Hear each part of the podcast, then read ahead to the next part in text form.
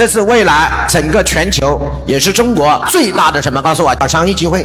水果店是最容易起家的，各位同学们。如果你是三四五线城市的小老板，王老师建议把你的门店在县城关掉，拿着三十万五十万直接去上海、北京、深圳这样的城市，选一个好一点的小区，在门口直接干一家水果店。我给你一个模式，保证这家店赚六十万到一百万。我一个学生现在在温州做了他第一家水果店，用新模式做的。如何做？非常简单，让所有小区的人办一张卡，九十九块，这是我的会员。开业第一天，小区里面一共来了。八百二十人，一共办了三百一十张卡，还算是比较成功的。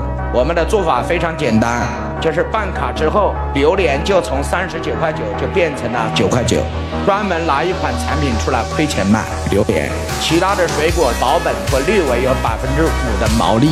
只要你是我的什么员，告诉我会员就可以了。我们的商业模式非常简单，也蛮粗暴。靠两个东西赚钱：一坚果。比如说，王老师，你再说一遍。对，我是水果店，水果不赚钱，靠坚果赚钱。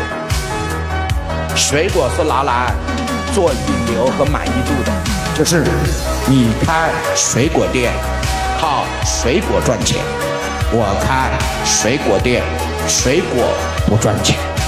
有人那个脑袋又在开始赚，那我靠什么赚钱呢？